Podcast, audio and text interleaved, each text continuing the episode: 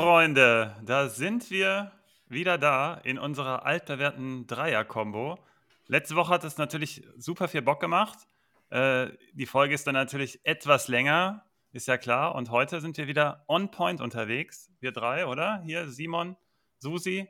Ähm, Folge unter Hochdruck, weil hier der Wasserboiler Probleme macht bei mir. Wenn ihr also irgendein Geräusch hört und ich bin weg, wisst ihr, hier ist irgendwas passiert.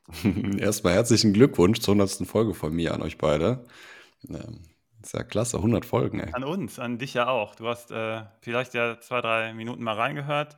Ähm, ja, war ganz lustig. Fand ich auch. Es war ja hm. nicht die, es war die 100. Folge Spielvorbereitung, nicht die Gesamt 100. Ich glaube, gesamt sind wir bei 114 oder so. Aber die Extras haben wir dann rausgenommen, damit wir einmal isoliert die 100. feiern. War gar nicht so leicht hochzuladen. Zweieinhalb Stunden Material habt ihr Habt ihr kreiert? Mhm. Und dann musste ich das ja machen und wenn ich was hochlade, dann hat ei, das nochmal doppelt so. Ich musste die Qualität etwas runterfahren, deswegen gab es dann auch äh, wegen des Tons auch zwei, drei Hinweise, aber heute sind wir wieder kürzer und deswegen natürlich in super Qualität unterwegs. So auch inhaltlich. Genau. Ich möchte noch Ei Sicher und Tuni äh, begrüßen, die jetzt sich schon im Chat gemeldet haben. Wir sind wieder live. Nice. Wenn ihr mit uns chatten wollt, gerne. Da freuen wir uns immer drüber. Gut, Simon, dann take it away. Jo, fangen wir mal an. Erste Partie, Bayern gegen Hoffenheim. Svenno, die hast du dir ausgesucht, beziehungsweise die bekommst du. Genau, die hast Frage... du dir ausgesucht, ganz vorne. ja klar, ich, ich muss dich einfach was fragen, Svenno. Okay. Bist du auch schockverliebt in die Bayern? ich ich werde das gleich tatsächlich aufnehmen, was ich da gehört habe. Das war etwas verwirrend, weil ich glaube, wenn Tuchel so rangeht, wird er die gleichen Fehler machen wie Nagelsmann davor, aber er wird die Fehler nicht machen. Und ich glaube, er stand da unter einem besonderen Druck und Einfluss noch. Ähm, ich denke, ähm, er wird sich noch entlieben und dann wird das neu aufbauen. Äh, wir gehen mal in die Partie rein. Ich sage euch, dass Hoffenheim gegen Schalke mir super gefallen hat bezüglich des Fightens um jeden Ball. Äh, hat mir wirklich richtig gut gefallen. Die haben auch ein richtig äh, straffes Endprogramm und deswegen ähm, äh, ist jetzt Bayern, äh, äh, passt jetzt äh, zufällig in die Richtung. Das heißt, wir müssen gucken, wie sich Hoffenheim gegen diese Superteams schlägt. Es war also super wichtig, dass man gegen Schalke gewonnen hat. Ähm, die äh, Spielanlage gegen Schalke war relativ einfach. Ihr habt das schon hier häufiger gehört äh, oder auch im Matchday-Briefing. Susi, du kannst dich mit Sicherheit erinnern, dass wir Kader Schabek in, der, in dem Passnetz immer ganz nach vorne schieben, weil der da die langen Bälle erhält. Und unter Matarazzo ist das so, dass man halt schnell das Spiel in die äh, äh, äh, gegnerische Hälfte verlagert und mit hohen Bällen. Schalke wusste das auch, hat es auch übrigens nach der Partie gesagt, dass sie es genau wussten, haben es aber trotzdem nicht verteidigt bekommen. Die linke Seite von Schalke natürlich sehr anfällig. Jetzt gibt es da die Frage bei Bayern, wer verteidigt hinten links? Und es wird vermutet, dadurch, dass Davis nicht so in Topform ist, dass Cancelo dann eine Chance erhält. Ich könnte mir aber super gut vorstellen, dass Davis drin bleibt, weil man eben Kader Schabek in Anführungszeichen verteidigen muss. Und ähm, da gehe ich mit Racke Ralf, da, auf, äh, den gehe ich später nochmal ein, der kriegt gerade äh, ziemlich viele Dislikes. Ich teile die aber gar nicht so. Ich würde auch Upamecano killen und Pavard in die Mitte stellen und Cancelo nach rechts. Das wäre einfach mein Tipp, kurzfristig auf die Partie gesehen. Langfristig, und das, daher kommen wahrscheinlich auch die ganzen Dislikes, es ist halt schwierig, Upamecano da jetzt rauszunehmen, weil man den auf den noch setzen muss. Aber ich gehe gleich nochmal auf ihn ein. Jetzt nochmal, um Hoffenheim abzuschließen. Bayern ist anfällig auf vertikale Bewegungen, wenn ähm, so ein langer Ball mal durchkommt, zweiter Ball und dann geht Bebu durch. Ähm, da könnte was gehen, vor allem wenn der Licht war leicht angeschlagen. Äh, Upamecano, wenn der spielt, ähm, vertrauen wir ihm. Auf jeden Fall wäre Bebu eine gute Waffe und VfL Siedlung fragt auch, ob er den stellen soll. Ich sage trotzdem nicht stellen. Ich sage, wenn Hoffmann was reißt, kann Bebu, äh, der eine gute Partie geleistet hat gegen Schalke, was machen aber ich würde trotzdem nicht drauf setzen. Im Endeffekt, und jetzt komme ich zu Bayern, Bayern entscheidet hier über das Ergebnis. Die haben gerade gegen Hoffenheim beim Eintritt in die rote Zone super viel Platz und Raum. Hoffenheim greift da wenig zu. Zusätzlich ähm, Dribblings gegen Hoffenheim passen super gut und da hat Bayern halt die besten äh, Spieler. Dazu das Pressing von Hoffenheim unter Matarazzo könnte hier zur ultimativen Falle werden, weil Bayern das dann doch überspielen wird und kann und wenn man dann auf die letzte Linie zugeht, ähm, mit den Spielern, die Bayern dann hat, ich, also das wird hart. Und Choupo-Moteng ist zurück. Ähm, ob er direkt spielt, weiß ich nicht. Ich glaube, in jeglicher Konstellation ist hier Bayern Favorit auch vorne. Ähm, Chupo könnte viele binden, also viele äh, Abwehrspieler binden, die längeren bei Hoffenheim und dann mehr Platz generieren. Aber wenn du auch mit, äh, mit Gnabry vorne drin spielst, geht das genauso gut. Also es geht anders, aber gegen die Hoffenheim-Abwehrspieler könnte man da trotzdem in die Tiefe starten. Ansonsten bei Bayern, da komme ich jetzt mal auf das eigentliche Thema, äh, passt gar nichts. Also ähm, für mich unterstreicht das total, warum Nagelsmann da schnellstens weg musste, und zwar auf zwei Ebenen. Einerseits die Nummer jetzt mit Sané und Mané, ähm, also was da auch immer passiert sein mag, sowas passiert nicht, wenn du ein intaktes Gefüge einfach hast. Und das kann ja nicht Tuchel jetzt in, innerhalb von zwei Wochen verbaselt haben, sondern da stimmte vorher schon was nicht. Also da, da war es an der Zeit, dass da jemand her muss, der dafür Ordnung sorgt. Und ich glaube, Tuchel ist da genau der richtige Mann am Platz. Ähm, dass dazu immer alles sofort in der Bildzeitung steht, sofern das stimmt, und ich gehe mal davon aus, ähm, deutet ja auch darauf hin, dass da irgendwas nicht stimmt. Dann gegen Man City, ähm, da wurde viel natürlich an Upamecano festgemacht, was auch richtig ist, aber es war ja nicht das Einzige. Der Sechserraum war definitiv zu schwach. Da hat, mit, hat City gezeigt, wie man das richtig aufstellt und dann das Spiel viel mehr prägen kann.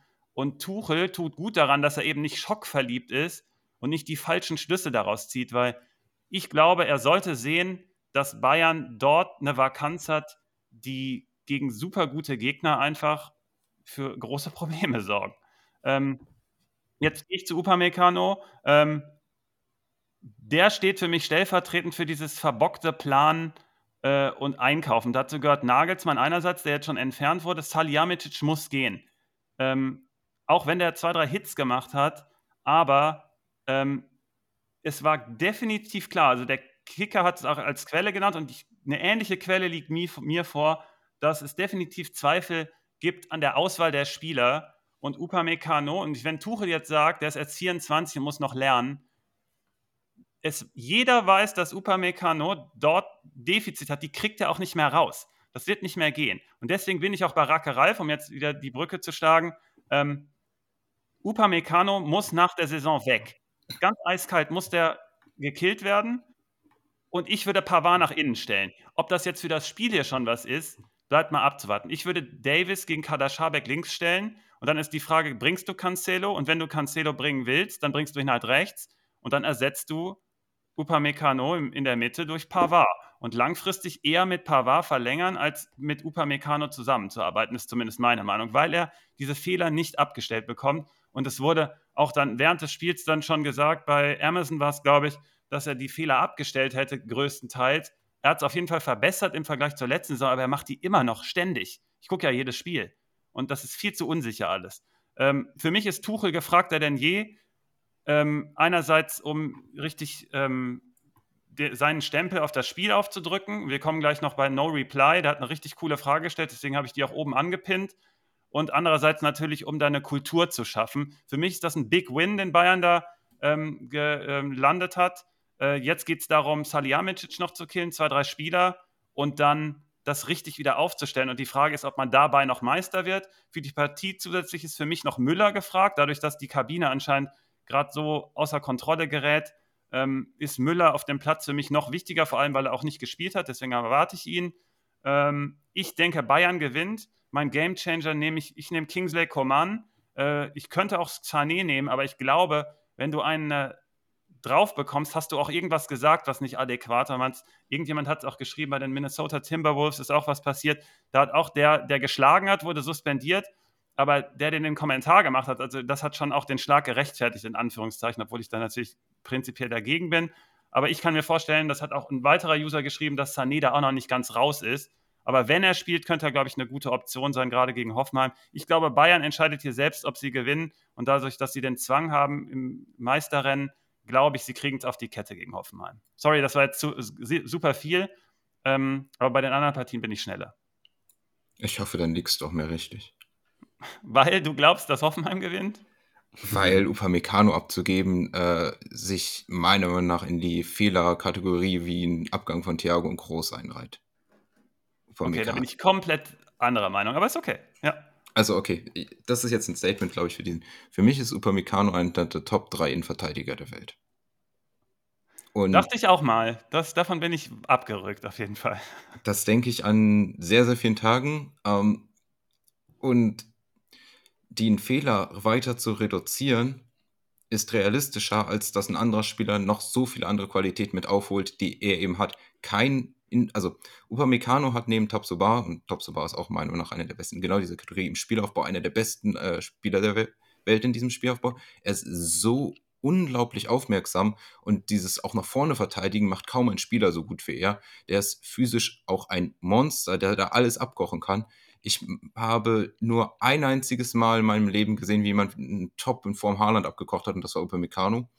Und Okay, aber der wurde auch schon ordentlich kassiert von ihm, zum Beispiel im Pokalspiel. Ja, aber ich bleibe dabei, dass Upamecano äh, diese Qualität hat und den abzugeben wäre meiner Meinung nach ein absoluter Fehler. Äh, von Pavard halte ich aber auch sehr viel äh, dazu dann auch noch. Du hattest schon die Frage angesprochen von No Reply. Mhm, ähm, die fand ich super spannend, deswegen oben auch angepinnt. Ja. Genau, genau, genau. Ähm, da geht es ja auch darum, wie. Ja, ich habe sie natürlich nicht offen. Ich habe mir was dazu gedacht, aber ich habe sie nicht offen. 3-2, 2-3er-Aufbau. Wie sieht das, wenn Kimmich rausgenommen wird? Und äh, bezüglich der Außenverteidigung, wie siehst du die Position mit Cancelo, Pavard, Davis, wie du die Konstellation da bezüglich äh, inverses äh, Auftreten äh, angeht und so weiter? Das ist, ähm, danke. Ähm, genau, fangen wir an mit diesem 3-2-Aufbau. Ähm, das ist ein, ähm, meiner Meinung nach, ein, eine, viele Bundesliga-Teams bauen mit 4-1 oder sowas auf, oder mit einem 3-1, dass sie einen zentralen Mittelfeldspieler, ein abkittendes DM haben und dann drei Verteidiger dazu. Im 3-2-Aufbau hast du zwei DMs. So Bayern hat jetzt aber nicht zwei DMs in dem klassischen Sinne. Die haben vielleicht Kimmich und der andere ist halt eher ein Box-to-Box-Spieler. Ein Weg, das zu umgehen, äh, ist als einen invertierten äh, Außenverteidiger zu verwenden. So hat es mhm. unter anderem auch Manchester City sehr gut gemacht. Die haben dafür unter anderem auch Stones verwendet. genau, nicht, der war der Schlüssel. Ja. Genau, mit Stones und Rodri in diesem 3-2er-Aufbau. Ähm, was, sind, was kann das für Vorteile bringen? Je nach Formation des Gegners kann jetzt auch eine sehr gute Konterabsicherung bringen. Kommt auch drauf an wie vorne. Aber vor allem öffnest du ganz andere Passwinkel auf dem Spielfeld. Wenn du dir vorstellst, du hast einen klassischen Außenverteidiger, nur die Linie hoch und runter rennt, dann kann der nur zwei Richtungen passen. Nach vorne, zurück, okay, sagen wir mal drei nochmal, äh, 90 Grad nach links, rechts. Wenn du die äh, Außenverteidiger aber mehr in die Mitte ziehst, dann können die fast alle Teile des Spielfelds anspielen und sie spielen die fast alle diagonal an. Also ich glaube, diagonal, diagonal ist heute das Wort der Folge, weil der Vorteil nämlich bei einem diagonalen Pass ist, der ist viel schwerer zu verteidigen für die gegnerische Mannschaft. Wenn du diesen 3-2er-Aufbau hast, und da möchte ich nämlich gleich jetzt auch nicht mal zu den wichtigen Spielertypen kommen typischerweise spielen die meisten Teams, die sowas spielen, also City, Arsenal und auch unter Nagelsmann hat Bayern das ja auch schon gespielt, mit äh, zwei unterschiedlichen Außenverteidigertypen. Gerne ein Spieler, der sehr, auch der sehr physisch ist, der auch nach vorne gehen kann, aber äh, vor allem auch viele Verteidigungsaufgaben übernimmt. Das war dann unter anderem ähm, bei, äh, wäre unter anderem halt mehr so ein Stones oder halt Pavard, der als Spielertyp da sehr gut hinpasst, nämlich auch, weil er in diesem Aufbau dann in die Dreierkette dann rückt. Dann fungiert er nämlich als äh, RIV. Und das ist wichtig, diese Qualitäten zu haben. Und der zweite ist dann meistens ein bisschen spielintelligenter, das heißt spielintelligenter, aber ein offensiverer Spielaufbau, äh, äh, Spieler. Und da ist Cancelo übrigens auch bei City damals ein sehr, sehr gutes Beispiel. Und Davis kann diese Rolle auch spielen. Davis spielt die ein bisschen anders, weniger mit dem eigenen Ball verteilen, sondern mehr dadurch, dass er auch mehr Läufe aus der, äh, der Position statt. Persönlich mag ich Davis lieber. Ich sage nicht, dass Davis der bessere Spieler als Cancelo ist, aber persönlich mag ich Davis lieber. Deswegen aber sehe ich Pavard eigentlich wenn du diesen 3-2-Aufbau äh, spielen willst, sehe ich ihn als, gerechts, als Gesetz als Rechtsverteidiger. Und die zweite Position ist dann, ist dann Davis oder Cancelo. So, was bringt dir das dann eigentlich tatsächlich dann für in deinem Spiel? Naja, unter anderem, du hast im Aufbau einfach immer eine Überzahl. Selbst wenn die Gegner mit drei Spielern angreifen, äh, anlaufen, so wären wir mal Hoffenheim, die dann mit Bebu, Kramaric und äh, Baumgartner zum Beispiel anlaufen könnten, mhm. dann laufen die die Dreier-Innenverteidigerkette an. Dahinter hast du aber deine zwei äh, Sechser, also Sechser, sagen wir mal Kimmich und Davis, der dann da einrückt, die dann in einer Überzahl sind gegenüber den Hoffenheimern, die dann wieder nachrücken müssten. Das funktioniert halt nur, solange du einen Stürmer hast, der vorne zwei äh, Verteidiger mindestens äh, pinnt. Dann führt dieser 3-2er-Aufbau mit den invertierten Außenverteidigern dazu, dass du eine gute Konterabsicherung haben kannst und dass du gleichzeitig eine Überzahl im Aufbau hast. Dazu auch noch, und das ist nahe davon verbunden, im Mittelfeld hast du dann meistens auch noch eine Überzahl mit deinen vier Spielern, die äh, drei äh, Mittelfeldspieler, die Bayern eh hat, plus den abgekippten Außenverteidiger, zum Beispiel Davis, gehen die meistens drei Mittelfeldspieler des Gegners. Und äh, das ist ein Grund auch, warum City so erfolgreich gespielt hat und äh, wogegen Bayern nicht die klassen Antworten gefunden hat. Bayern, das passt auch sehr gut zu Bayern, das hat man unter Nagelsmann schon gesehen und das war auch eine der Sachen, die sie dann gegen Freiburg verwendet haben, wo mhm. sie sich dann noch ähm, deutlich mit stabilisiert haben. Es braucht aber vor allem auch einen starken Neuner, den Bayern nicht hat und äh, so ein zweites defensives Mittelfeld wäre da natürlich auch noch eine super Wahl. Es gibt noch ein zweites Team in der Bundesliga, zu dem wir später noch kommen, das auch einen ähnlichen so einen Aufbau sehr, sehr gut ausführt. Und dann gehen wir nochmal weiter drüber ein. Aber deswegen sehe ich halt Pavard eigentlich als Schlüsselspieler, als Rechtsverteidiger an. Ähm, und links ist dann für mich die Frage Davis oder Cancelo. Ich sehe Davis als den besseren Fit vielleicht, aber für beide gibt es einen Punkt. Und das führt aber auch zum langfristigen Problem einfach von Bayern, dass sie auf jeden Fall noch im Mittelfeld nachrücken müssen und im Sturm. Und meiner Meinung nach ist das wirklich die Führungsebene. Ich meine, Tuchel hat zwei Spiele bei Bayern verloren. Nagelsmann hat den, unter Nagelsmann hat Bayern, okay, das war jetzt nicht gegen City, aber Nagelsmann hat diese Saison nur drei Spiele verloren, wovon unter anderem das eine, glaube ich, gegen Leverkusen war, wo auch Upamecano in der acht Minute eine rote Karte kassiert hat. Also Bayern hat nicht ein Trainerproblem. Du meinst Gladbach übrigens. Gladbach, ja, sorry. Ja. Mhm. Ähm, auf anderer Ebene hatte man ein Trainerproblem. Ich glaube, die Planung spielt da eine Rolle. Du bist ja pro UPA, ich bin kontra. Und das hat, also das rührt dass Manet und Sané so aneinander geraten, hat auch damit was zu tun, dass du irgendwas nicht richtig aufgestellt bekommen hast. Deswegen glauben wir ja beide auch, dass Tuchel ein leichtes Upgrade ist, weil er inhaltlich genauso gut ist wie Nagelsmann. Du redest ja auch von den wenigen Niederlagen, weil Nagelsmann ja ein guter Mann ist. Ich glaube aber, das hatte so viele Nebenschauplätze wurden da aufgemacht, dass die Tuchel jetzt erstmal bereinigen muss. Das, das, stecken, wir, das stecken wir nicht drin, aber äh, in jedem Fall hat man auch gesehen, äh, auch in diesem Zug für City-Spiel zu machen. City und Bayern waren bis zu diesem Upamecano-Fehler relativ gleichwertig, aber City hat dazu halt noch Haaland und sowas hat Bayern nicht. Und für diese Partie muss es halt bei Bayern trotzdem reichen, weil Bayern in fast jeder Hinsicht immer noch personell einfach besser gestellt ist.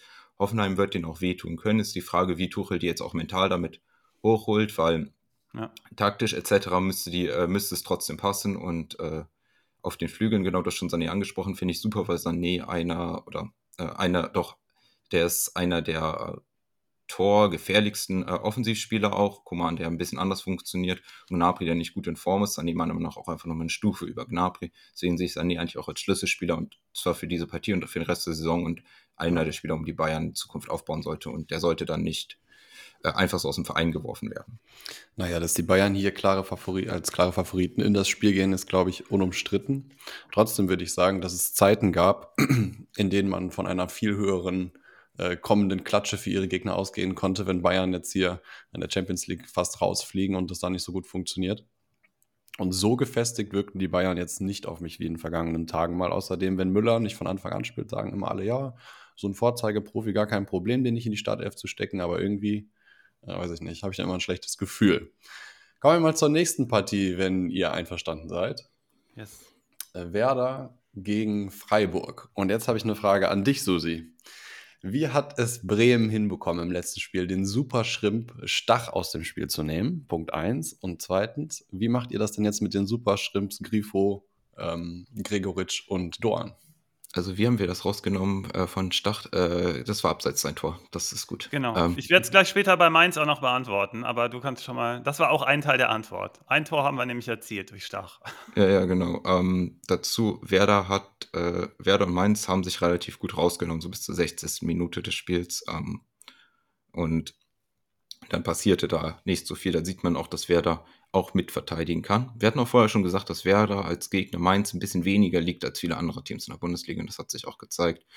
Auch wenn das 2 zu 2 ein bisschen lucky war für Werder, muss ich dazu auch noch sagen. Ähm, so, für diese Partie jetzt Bremen gegen Freiburg. Ich glaube auch, dass das eine Partie ist, wo Freiburg es erstmal schwerer haben sollte, als man eigentlich meinen kann. Immerhin spielt hier ein äh, Aufsteiger gegen einen Champions League-Kandidaten. Trotzdem glaube ich, dass es eine eher unangenehmere äh, äh, Partie für Freiburg sein kann. Ähm, das liegt unter anderem daran, dass der Aufbau von, oder na, fangen wir mal anders an. Es ist ein Heimspiel für Werder, was nicht immer so viel Gutes heißt, äh, nicht so heimstark trotzdem. Ähm, das tiefe Verteidigen von Freiburg, was sie in der Regel äh, tun, auch vor allem auch auswärts, ähm, damit können sie zwar die Seitenverlagerungen, die bei Werder äh, sehr typisch sind in ihrem Spiel, sind rausnehmen, aber das führt auch immer dazu, dass es 3 gegen 3 Situationen äh, im Mittelfeld auf dem Spielfeld äh, entstehen, wenn Freiburg sich so zurückzieht und gleichzeitig sein Verlagen verteidigen Und das führt dann zur Situation, dass eben Weiser, Bittencourt und Füllkrug, oder je nachdem, ob Bittencourt spielt, dann da mit, äh, mit guten Positionen auf die linke Seite, also äh, Günther, Höfler, Lina zulaufen sollte. Lina, der ja noch nicht so fit wieder ist, oder beziehungsweise der aus einer längeren Verletzung kommt. Hallo, seid ihr noch da? Der Timer ist noch nicht losgegangen. Äh, Lina, der aus einer längeren Verletzung kommt, muss gucken, wie fit er ist, führt das einfach dazu, dass die besten offensiven Werder-Spieler da immer wieder in gute Situationen kommen müssten. Das ist eine Chance für Werder. Ähm, dazu auch noch, Werder verteidigt Standards relativ stark und lässt wenige Elfer zu. Und das sind zwei äh, äh, Quellen für Freiburg auch für einiges an Toren. Trotzdem, der im Aufbau wiederum müsste Freiburg immer wieder Überzahlen Halbräume produzieren was äh, unter anderem daran liegt, dass wenn das Abkippen eines DMs, also von äh, zum Beispiel Höfler, äh, erzwingt das ein Herausschieben von einem Mittelfeldspieler von Werder und dahinter sind dann eben Räume, die Freiburg gut bespielen kann.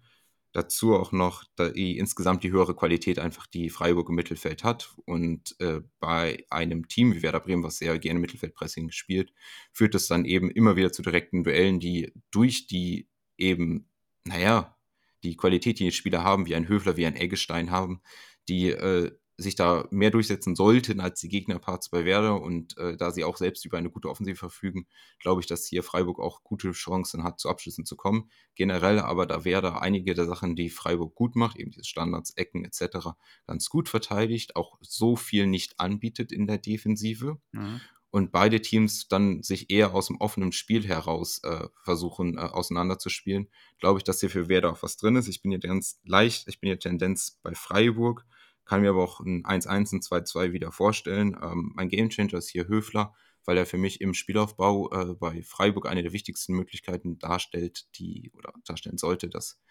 Mittelfeldpressing auszunehmen, neben einem Vorrücken von Ginter, das er ja auch sehr gut macht, was Werder zu großen Problemen führen könnte, diese beiden, also Ginter und Höfler und dazu auch noch im Ballgewinn wiederum ein wichtiger Faktor ist, äh, entscheide mich für Gamechanger Höfler, Tendenz Freiburg. Werder kann das Ding aber auch hier ziehen. Äh, ich bin voll bei dir, du hast es eigentlich perfekt auf den Punkt gebracht, nämlich ich habe ja auch ganz knapp einen Freiburg-Sieg, aber extra knapp unterstrichen, weil Werder hier eine Chance hat.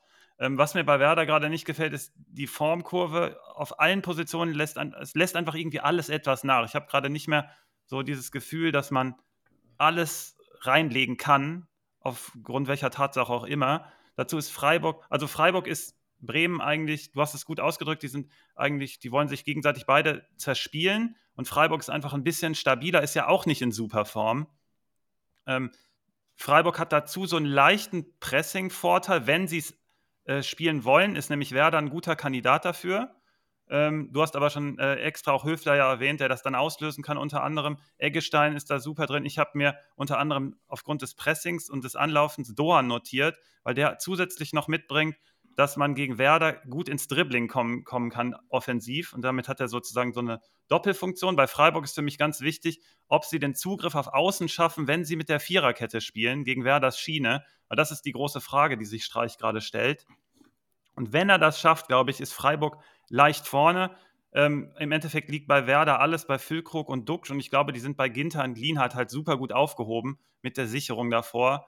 Ähm, ich bin leicht bei Freiburg, aber ich kann mir vorstellen, dass Werder auch hier was klauen kann, genauso wie gegen Mainz. Gegen Mainz waren sie ebenfalls unterlegen und im Spiel selbst war es auch so. Ähm, Freiburg ist nicht so gut in Form wie Mainz und deswegen glaube ich, Bremen könnte hier auf jeden Fall was holen, aber wenn ich tippen müsste, würde ich Freiburg leicht nehmen. Ich weiß nicht, ob ich das schon letztes Mal gesagt habe. Ich habe über äh, einen Freund von mir, den, von, dem sehr viel von, äh, von dem ich sehr viel halte, der meinte, wenn er Werder guckt, und er ist kein Werder-Fan, hat er das Gefühl, er sieht Real Madrid in schlecht oder so ein Top-Team in schlecht. Und äh, was er damit meint und was ich auch sehe, wenn ich Werder-Spieler äh, gucke, ist, dass da so viele gute Laufwege einstudiert sind und ähm, auch Ideen, wie sie den Ball nach vorne tragen, aber nicht wirklich in der Lage sind, diese Pässe dann auch unter Druck auszuführen. Mhm. Ähm, und dann hat man Aktionen wie zum Beispiel gegen Bochum, glaube ich, haben wir auch ein Tor mitgeschossen. Eine super Spielfeld Spielverlagerung von Pieper vorne nach zu Jung und Jung kann den Ball nicht richtig kontrollieren, aber irgendwie kriegt er ihn auf Füllkrug und Füllkrug dreht sich um die, äh, dreht sich vor den gegnerischen Spielern, verendet das dann. Das ist so ein, das ist ein Top-Team-Tor. Ähm, und Werder hat aber eigentlich nicht diese Top-Team-Spieler. Aber wenn diese Bälle dann durchkommen, dann treffen die auch gegen andere starke Teams. Und deswegen ein weiterer Grund, warum ich sage, hier Werder hat immer eine Möglichkeit, zwei Spiele noch Weiser und Stay, die äh, mit, auf jeden Fall mit die positiven noch sind der letzten Wochen. Hm, Stay hat mir auch gut gefallen. Ja, ich glaube, er wird halt von Freiburg da relativ neutralisiert werden. Daher. Ähm, es geht ja um diese späten Laufwege auch, die du hast. Mit Stay. Ja, müssen wir mal schauen. Ja. Bevor es jetzt noch, bevor es jetzt äh, zu den gruseligeren Partien an diesem Wochenende geht, wer sind eure Gamechanger aus der Partie? Kurz und knackig. Dorn. Dorn und? Ich hatte Höfler genau. Höfler. Dorn und Höfler. Alright. Jetzt wird es nämlich gruselig. Wir haben die nächsten beiden Partien. Jetzt drück mal hier drauf. Eben ja. schon fast eingeschlafen. Ja. Äh, die nächsten beiden Partien: Schalke Hertha und Union Bochum. Svenno, du hast dir die erste Partie ausgesucht.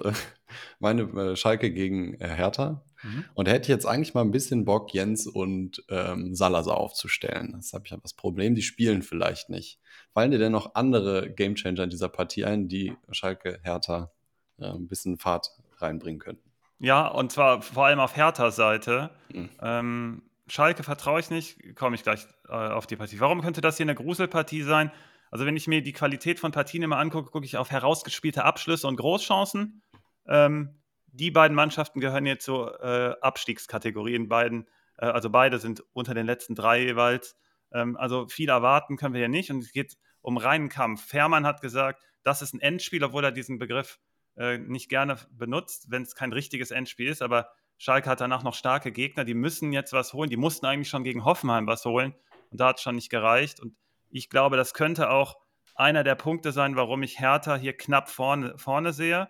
Ähm, ich glaube, der Druck für Schalke äh, ist relativ groß. Danach kommen Freiburg, Bayern, RB, Mainz, SGE und noch Werder. Aber allein die fünf Mannschaften, die ich zuerst genannt habe, die Kategorie ist einfach zu hoch. Das heißt, wenn man irgendwie was schaffen will, muss man hier drei Punkte holen.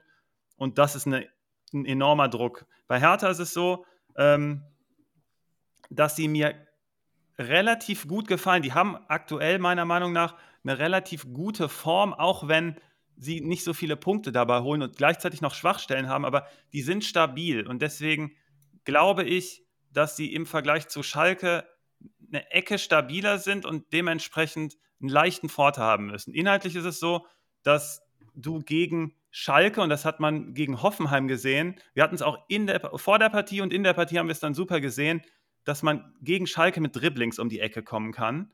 Und ähm, Hertha kann wenige Sachen ziemlich gut und die gehören dazu. Lücke Bacchio müsste aufgeboten werden, der das kann. Der könnte diese Bebu-Rolle übernehmen und Bebu hat das gegen Schalke meiner Meinung nach richtig gut gemacht.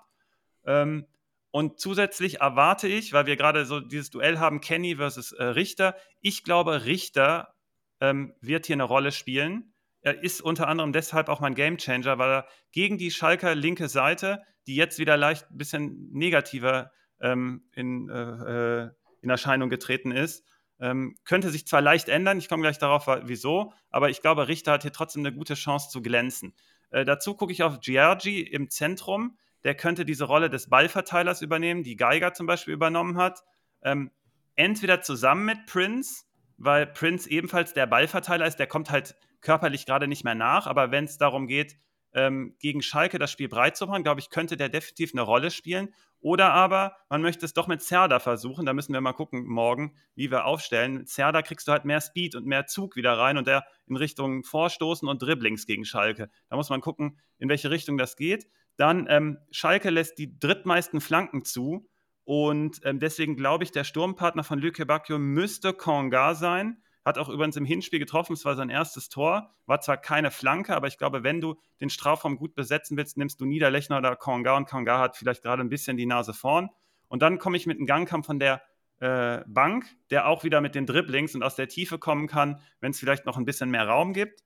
Ähm, und dann glaube ich, dass die Stärke von Hertha zusätzlich, und das ist der zweite Punkt, den Hertha ganz gut macht, im Zentrum halt verdichtet. Das heißt, man wird Schalke da ersticken, dadurch, dass es Schalke, es ist nicht Schalkes ähm, Stärke, dass man den Spielaufbau beherrscht. Natürlich, und deswegen geht da so ein bisschen Herthas Stärke verloren. Aber dadurch, dass Schalke ja kommen muss, kann ich mir vorstellen, dass Hertha sich hier definitiv in Szene setzen kann, weil sie dann Ballgewinne erzielen können und umschalten können. In der letzten Linie kommt es dann halt alles drauf an. Jetzt gehe ich in Richtung Schalke und auch in deine Frage, Simon. Spielt Jens? Weil wenn Hertha in die letzte Linie kommt, haben sie, sehr, haben sie große Unsauberheiten, ähm, wissen wir alle. Und Schalke ist viel besser aufgestellt dagegen.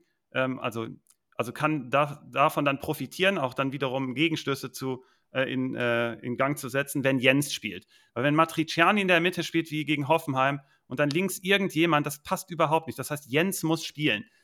Das ist die einzige Chance, die Schalke noch hat, meiner Meinung nach. Und die zweite, und die ist auch an ihn äh, angeknüpft, über Standards kann Schalke gegen Hertha zum Erfolg kommen. Schalke hat mega viele Abschlüsse in dem Bereich, hat leider bisher noch relativ wenig Ertrag und Hertha hat so ein bisschen das unter Kontrolle bekommen bezüglich der Abschlüsse selbst, aber in Bezug auf Gegentore halt wieder nicht. Und da hat man gegen, äh, gegen RB hat man ja auch wieder so ein Gegentor bekommen.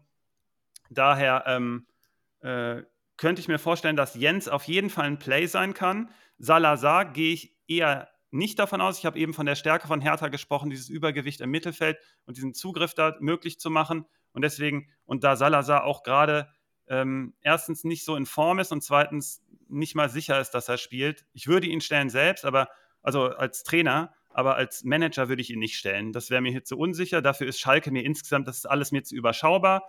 Ähm, insgesamt lässt äh, Hertha natürlich auch Flanken zu ähm, oder Flügelangriffe zu, sagen wir es mal so. Ähm, Schalke macht das viel über Flanken. Da hat Hertha sich ebenfalls stabilisiert. Die lassen mehr dieses Eindribbeln zu. Und da könnte ich mir vorstellen, dass, ähm, dass Schalke es so schafft, aber es ist aber auch nicht deren Stärke. Deswegen, das einzige Match, was ich hier sehe, ist über Standards für Schalke. Hertha ist viel stabiler.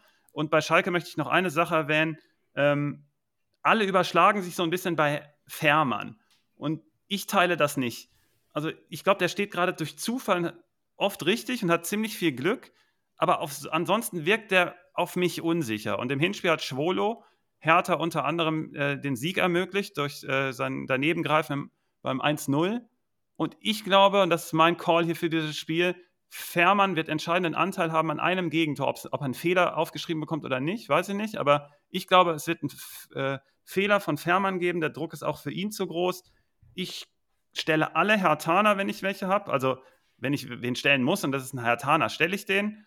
Bei Schalke stelle ich die Defensive, deswegen auch Jens möglich. Mein Gamechanger ist Richter. Für Schalke ist die, der Druck zu groß und Hertha gewinnt es ganz knapp, weil sie trotz der Ergebnisse eine gute Form haben. Ja, so würde ich es bezeichnen. Okay. Ähm, also was ich hier auf jeden Fall nochmal ergänzen möchte, äh, typisch für Schalke ist ja, dass sie, die, dass sie dann häufig in 1 gegen 1 Duelle gehen müssen. Ähm, und vor allem, wenn sie Jens nicht haben, also ist das ein Problem, weil Jens die 1 gegen 1 Duelle gewinnt, aber, ins, aber immer in diese 1 gegen 1 Duelle zu gehen, äh, kommt dadurch, dass sie zu leicht in vielen Phasen des Spiels einfach überspielt werden. Die Positionierung der Spieler passen auch einfach nicht äh, konstant über 19 Minuten. Das ist so nicht Bundesliga-reif. Und das hat man gegen Hoffenheim sehr gut gesehen. Und wenn die das nicht in 180 Grad, also wenn die das nicht komplett abstellen äh, zu diesem Spiel gegen Hertha, dann haben sie das Problem, dass sie wieder Räume lassen, in die Hertha rein dribbeln oder rein sprinten kann, wenn die überspielt werden, wenn Schalke überspielt wird. Mhm. Also das müsste Hertha sehr gut liegen. Ich finde hier nochmal Luke Bacchio zu erwähnen, wenn er irgendwie ähm, eine normale Torausbeute haben, hat, von den Chancen, die ich erwarte, ist das, glaube ich, ein sehr guter Pick. Ich sehe ja sehr schlecht, schwach, ich sehe ja schwarz für Schalke für die ganze Saison auch. Mhm. Ähm, ich würde dir ein bisschen widersprechen, ich sehe Fährmann tatsächlich als gut in Form. Ähm, dennoch hier Tendenz oder relativ klar bin ich hier bei Hertha. Ich widerspreche dir gar nicht bezüglich Form. Der mag, also man kann das gerade als gute Form bezeichnen. Der steht für mich aber da irgendwie gerade durch Zufall irgendwie immer richtig. Und dann sei es, dann, dann nenn es gute Form. Ich glaube aber, der ist trotzdem kein guter Teuter. Ich sehe da ganz klare Unsicherheiten hinter dieser Form liegen und ich glaube, das wird sich rächen. Ist ja auch ein äh, sehr riskanter Call, dass er einen Fehler macht. Mensch, ganz schön viel Diskussion heute, ihr beide. Seid euch ja gar nicht so einig wie sonst. Ich bin mir sicher. Du musst nächsten... mal deine harte Hand hier. genau. Ich bin mir sicher, im nächsten Spiel seid ihr euch einig und ich mache jetzt mal einen, einen langweiligen Hot Take. Der Verlierer aus diesem Spiel steigt ab, Schalke gegen Hertha. Nächstes Spiel ist nämlich Union gegen Bochum. Susi ist dran und ich lehne mich jetzt zurück und höre Susi zu, wie gut Union zu Hause ist. Sehr gut. Bochum ist nur mittelmäßig. Beziehungsweise, hm, nein. Ähm, ja, Union klarer Favorit hier. Nach dem Bayern-Spiel, glaube ich, ja, auf jeden Fall eins der drei klarsten Spiele, glaube ich, dieses Wochenende. Union zu Hause gegen Bochum. Die haben Standardvorteil, grundsätzlich Union, äh, äh, einfach starke Innenverteidiger, die zu Abschlüssen kommen, aber auch Behrens kommt bei Standard sehr oft zu Abschlüssen und Bochum lässt besonders viele zu. Dazu ähm, kann man, wenn man Union knacken will, am besten das spielerisch lösen. Es ist nicht leicht, aber da sind sie noch am, mit am leichtesten knackbar. Bochum kann aber kaum spielerisch, hat kaum spielerische Lösungen. Ähm, gegen Bochum wiederum, das Flügelspiel der Unioner müsste Bochum überhaupt nicht liegen, die ja immer wieder Probleme haben, wenn sie breit gezogen werden und Unions Spiel liegt darauf, einfach vorne das dann auch sehr breit zu machen und mit Tempo reinzugehen. Was das zweite Problem der Bochumer ist, wenn sie mit, wenn mit Tempo auf sie zugelaufen wird. Ähm, und in der Offensive, was sind die Pläne, die Bochum hat? Unter anderem halt, äh, weil sie keinen guten Spielaufbau haben, lange Bälle nach vorne, aber Knoche, Dueki, Leite oder wer auch immer, oder ob da jetzt Baumgartel oder Jeckel spielt, egal, die sind alle sehr, sehr kopfballstark und in der Lage, äh, die äh, Bälle zu entschärfen, gegen Hofmann auch äh, zu bestehen und dazu auch noch mit Gedir Haberer, Leiduni oder wer auch immer die dritte Position ein, einfach ein sehr, sehr aufmerksames äh, und gut gestaffeltes Mittelfeld, was die zweiten Bälle einkassiert. Und das sind die Möglichkeiten in der Regel für Bochum noch zu Toren zu kommen. Eine weitere Chance sind ja diese langen Anwürfe von Antwe Jay. Aber auch diese sind, müssten durch die Kopfballstärke von Union da ziemlich äh, äh, gefressen werden. Ähm, eine der wenigen Sachen ist noch, Union ist auf der linken Seite ein bisschen, also auf deren linken Seite ein bisschen anfällig mit Roussillon und Gieselmann. Und äh, über schnelle Konter könnte man die vielleicht da äh, vor Probleme stellen. Also habe ich gerade so ein bisschen Asano im Blick. Ansonsten müsste Union das hier holen. Ähm, ich glaube, aufgrund dessen, dass nach Standards äh, unter anderem Behrens und die Innenverteidiger interessant sind, aber auch aus eigenem Angriff sind gerade dieses Flügelspiel und dieses schnelle Tempo, was unter anderem Becker äh, interessant machen würde. Ich glaube, hier sind einige Unioner interessant. Mein Game Changer habe ich mich jetzt, weil es so viele sind, für Kedira entschieden, weil ich den einfach als Dreh- und Angelpunkt äh, auch in diesen Umschaltsituation sehe, weil er diese zweiten Bälle mit festmacht und äh, die Positionierung von ihm einfach sehr, sehr stark sind. Und ich glaube, dass das der Grund ist, warum Union kein Tor kassieren wird. Und das ist nur die Frage, ob sie eins machen. Deswegen, ich bin hier bei einem Union-Sieg. Ich sehe nicht, dass Bochum ein Tor schießt und äh, Kedira äh, mein Gamechanger. Ja, auf der Bochumer Seite hast du gerade ziemlich auf dem Konjunktiv geredet. Das klingt echt nicht so gut. Dazu fehlt auch noch Lucia im Mittelfeld. Kedira wird da wohl die Lufthoheit äh, behalten. Ich möchte noch hinweisen, Schiese hat wieder unter unseren ähm, Vorbereitungs-Warm-Up-Artikel geschrieben, eine große Analyse über Bochum, die wir vor zwei Wochen schon mal sehr gefeiert haben. Und letzte Sven, Woche auch. Sven, siehst du eine Chance für Bochum? Nö. Auswärts ohne Lucia und Riemann, auch wenn das jetzt unabhängig davon ist, und das wurde auch explizit von Schiese erwähnt, dass es nicht mit dem Aneinandergeraten von, mit dem Fan zu tun hat, sondern auf dem Platz einfach mir zu irre. Das ist für mich einfach, das geht, ich brauche hinten einen Stabilitätsfaktor und keinen, der mal super gut ist und dann wieder total schlecht. Das äh, sind drei Faktoren, die gegen Bochum sprechen. Und äh, für Union spricht dann auch einiges. Also Cheyenne fragt, stellen wir alle Unioner? Ich sage ja. Wenn ihr anderer Meinung nach seid, äh, sagt mir Bescheid. Ähm, ich sage, Behrens ist ein super Fit. Man hat das äh, beim Spiel gesehen jetzt äh, gegen Dortmund, was der für eine Rolle hat, diesen langen Ball unter Kontrolle zu bringen und dann im richtigen Moment auch den Abschluss zu äh, bekommen, noch im Zusammenspiel mit Becker. Und da fragt Kessem, den wir an der Stelle natürlich auch grüßen. Ich hoffe, deine Stimme hat sich erholt von letzter Woche.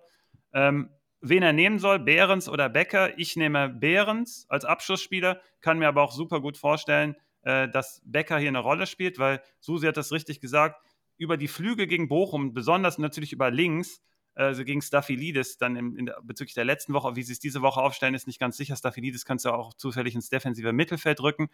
Aber die kann man so gut ausspielen über die Seite und deswegen habe ich Flügel links auch ganz stark auf dem äh, Radar, nämlich mit Roussillon. Äh, auf den würde ich ein Auge werfen. Äh, in der Offensive, in der Defensive hätte ich gar nicht so viel Angst vor den Gegenstößen, weil Late da zum Beispiel sehr gut nachrücken kann. Ähm, ich habe auch keine Angst vor den langen Bällen, deswegen könnte ein Gamechanger auch Knoche sein, der übrigens ja auch die Elfmeter schießt, aber wir erwähnen heute mal nicht die Elfmeter, weil Union ist nicht dafür bekannt, so viele Elfmeter zu bekommen. Letzte Woche gegen Stuttgart war das für mich aber gerechtfertigt, da Stuttgart so viele Eintritte in den 16er hat und Fürich hat das unter anderem sehr gut gemacht. Äh, deswegen da fand ich, äh, war der Hinweis gut, aber Schießer hat es schon richtig gesagt, wir müssen nicht immer auf die Elfmeter eingehen, wenn es so vom Matchup nicht super gut passt. Und ich glaube, ne, nehmen wir mal Abstand hier an diesem Moment. Ähm, ansonsten Standards, super relevant. Äh, Trimmel als Vorbereiter und hier auch wieder Knoche. Knoche ist äh, Punkt 2 dann hier über die Abschlüsse zu kommen. K Punkt 3 hat Susi auch schon genannt, wie gesagt, die langen Kopfball. Äh, äh, Duelle in, mit Hofmann und die dann eventuell zu gewinnen, mehrheitlich, äh, spricht auch für Knoche. Ansonsten Leiduni, da habe ich so einen kleinen Fokus drauf, wie er es so löst gegen ein tiefstehenderes Bochum vielleicht. Äh, bin ich mal gespannt. Und ansonsten ist für mich über Knoche sogar noch Behrens, weil ich glaube, dass er treffen wird. Und ähm, klarer Sieg Union. Kein Bochum, Simon. Easy. Das habe ich mir auch gedacht. Nächste Partie. Wir sind mit den Gruselpartien durch. Geil, oder? Jetzt, jetzt kommen nur noch die, die heißen Banger. Okay. Nächste, nächste Partie ist Köln gegen Mainz. Und jetzt bin auf die Partie bin ich echt gespannt. Nicht mal unbedingt wegen der Partie, sondern wegen der Stachgeschichte, die jetzt auf uns alle wartet. Nochmal. du, hast es schon, du hast es schon angekündigt. Du möchtest noch mal was zu Stach und Mainz sagen. Ja, erstmal möchte ich sagen, so wie ich Schießer erwähnt habe, möchte ich auch Tim nennen, der äh, die Köln-Mainz-Partie sehr gut auch auf den Punkt gebracht hat. Auch in den Kommentaren bei uns im Warm-up. Äh, müsst ihr mal suchen. Äh, wird sich gleich viel darin wiederfinden, was ich vorbereitet habe. Danach hatte ich das von Tim gelesen und dachte, ja, ja, der könnte auch mal kommen. Ähm, Warum hat Superschwimp Stach nicht gestochen? fragt Rubinian. Äh, der wurde nicht kalt gestellt, der hat gestochen, wie Susi es auch gesagt hat, er hat ja getroffen, er hat auch genau getroffen, wie wir es sozusagen gesagt haben, durch das Nachrücken in den Strafraum, da zum Abschluss zu kommen, war aber knapp abseits. Zusätzlich hat er auch gestochen, weil wir ihn ja auf der Halbposition hinter äh, Ajorg erwartet haben und da kam Lee rein und Lee war ein Unruheherd par excellence gegen Werder. Für mich Susi, du hast die Partie mit Sicherheit gesehen auch. Ähm, Mainz war hier klar besser. Und dann hat, wie gesagt, Lee hat sich sehr gut bewegt in diesem Raum und da hätte ich ja Stach erwartet und dementsprechend sagen wir mal, das war kein blinder Call von uns, da auf Stach zu gehen. Lee hat das wirklich sehr, sehr gut gemacht, den ich übrigens in der Partie auch sehr gut erwarte, was übrigens auch Tim gesagt hat.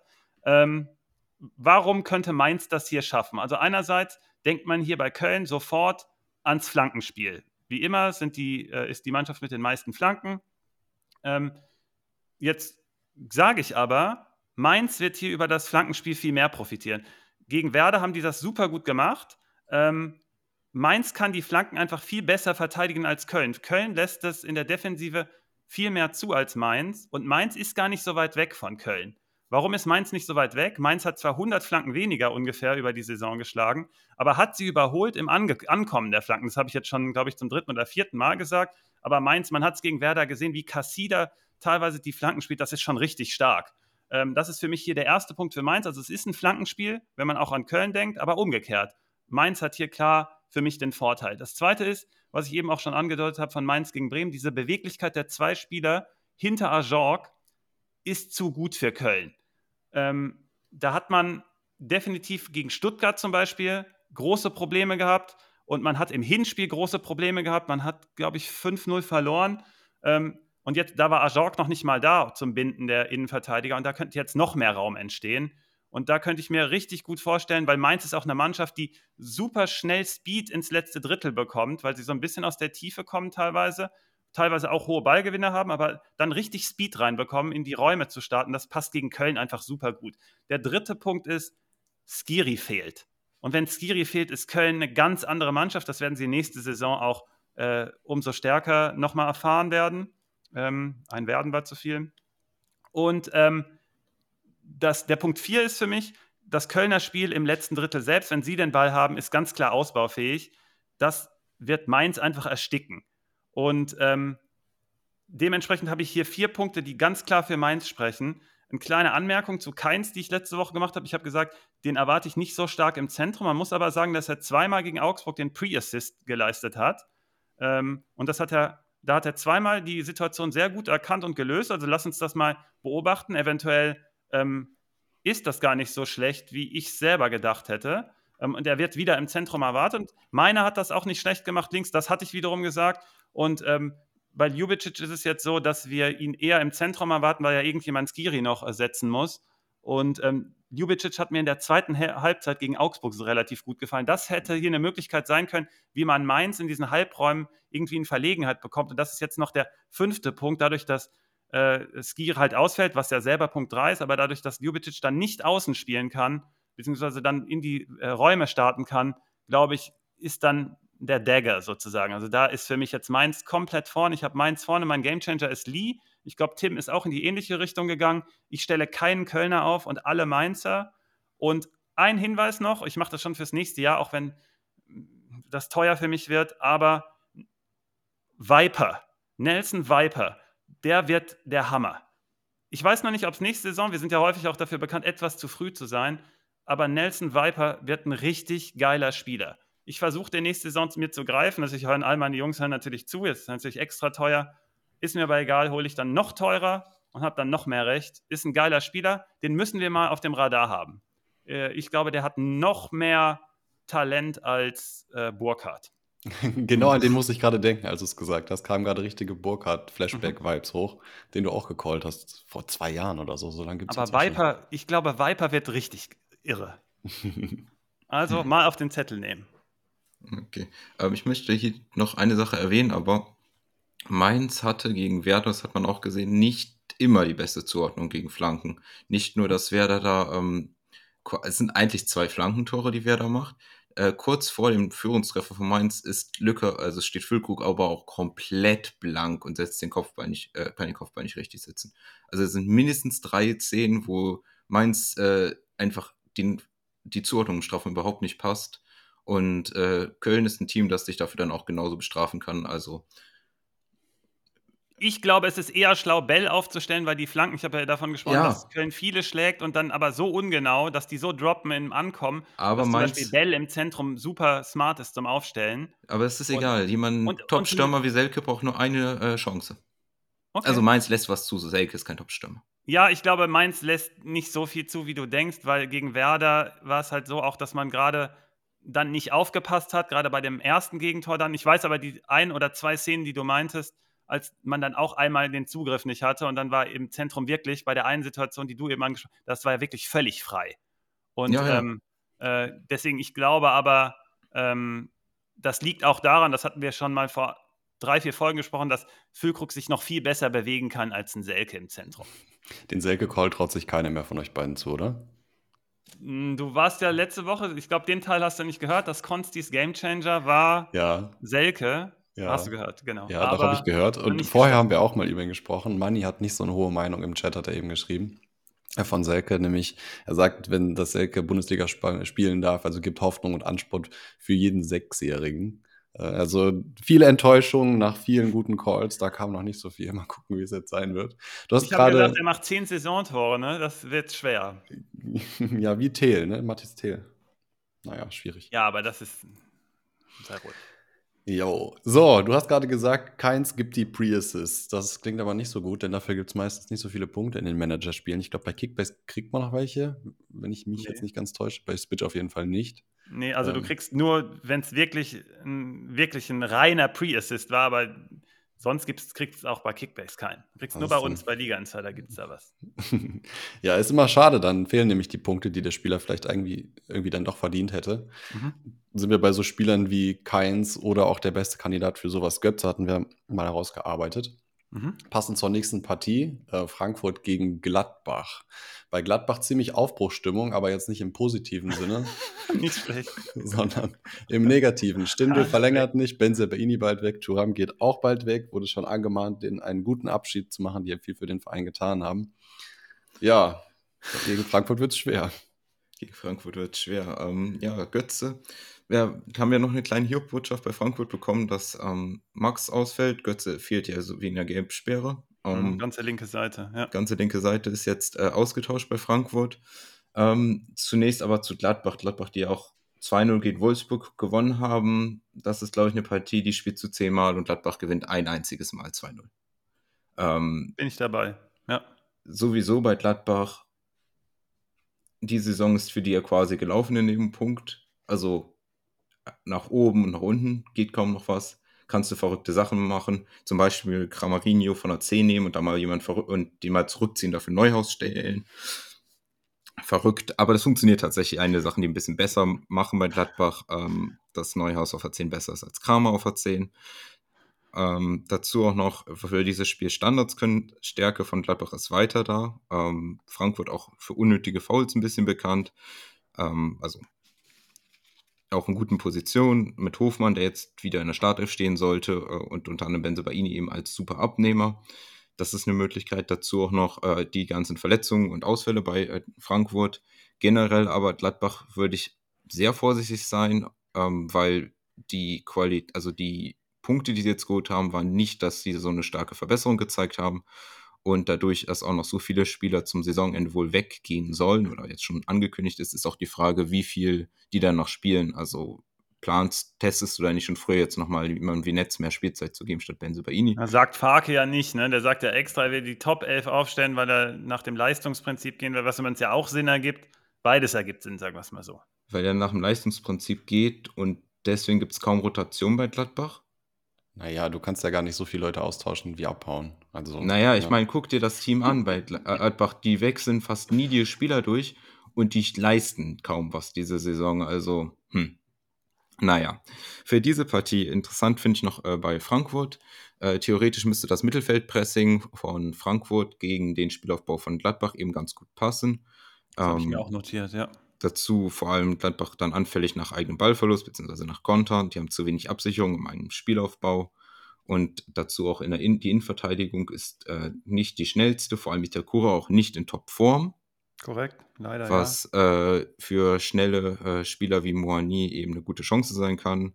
Ähm, dazu Kamada, der jetzt nach der Einwechslung wieder gute Ansätze gezeigt hat. Vielleicht ist das auch einfach ein Fall von jemandem, der jetzt wieder einen freieren Kopf haben kann, wo seine Zukunft geklärt ist. Ähm, bin ich hier mit den beiden in Offensive schon mal zwei gute Punkte für Frankfurt. Dazu nochmal als äh, im, sehe ich auch noch im Mittelfeld mit Rode und so. Zwei super wichtige Spieler, vor allem Rode, für mich auch der Gamechanger.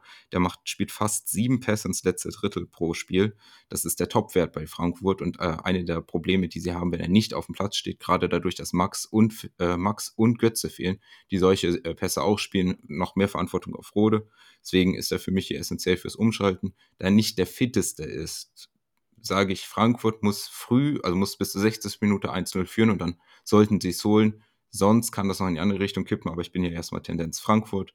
Frankfurter stellen gerne Moani, gerne Kamada. Ist aber keine Partie, wo ich sage, einfach mal blind alle Frankfurter stellen. Und bei äh, Gladbach, wie gesagt, wäre ich vorsichtig. Tyram kann man aber anscheinend immer stellen.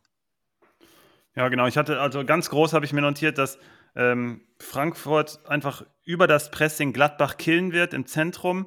Und dann ist die Frage, wie viel Einzelqualität hat Gladbach? Äh, wie sehr sind die noch bei der Sache? Dann habe ich mir aufgeschrieben, aufgrund dessen ist mir Hofmann so ein bisschen zu wenig, auch wenn Frankfurt immer die Möglichkeiten lässt. Aber ich glaube, das reicht mir nicht. Und dann sind die Standards noch übrig für Gladbach. Und umgekehrt ist es so, dass, dass Frankfurt zu Hause spielt, äh, dass sie den absoluten Killer gegen diese Gladbacher Zugriffsprobleme haben, nämlich mit Muani, der auch mein Gamechanger ist. Mein Sieg wäre safe, wenn Lindström gespielt hätte, der auch im Hinspiel super gespielt hat. Ähm, und zwei Fragezeichen habe ich vielleicht, weil die Schiene links jetzt besonders nicht so gut besetzt ist mit Knauf, aber der will auch was zeigen. Deswegen Lenz ist der Drop-Off. ist auch eine Möglichkeit. Genau, ich glaube, der Drop-Off ist am Ende gar nicht so hoch. Ich habe aber sonst aufgeschrieben, dass die Schiene gegen Gladbach super erfolgsversprechend ist, weil mir Max ganz gut gefallen hat. Ähm, und das fällt jetzt vielleicht ein bisschen weg.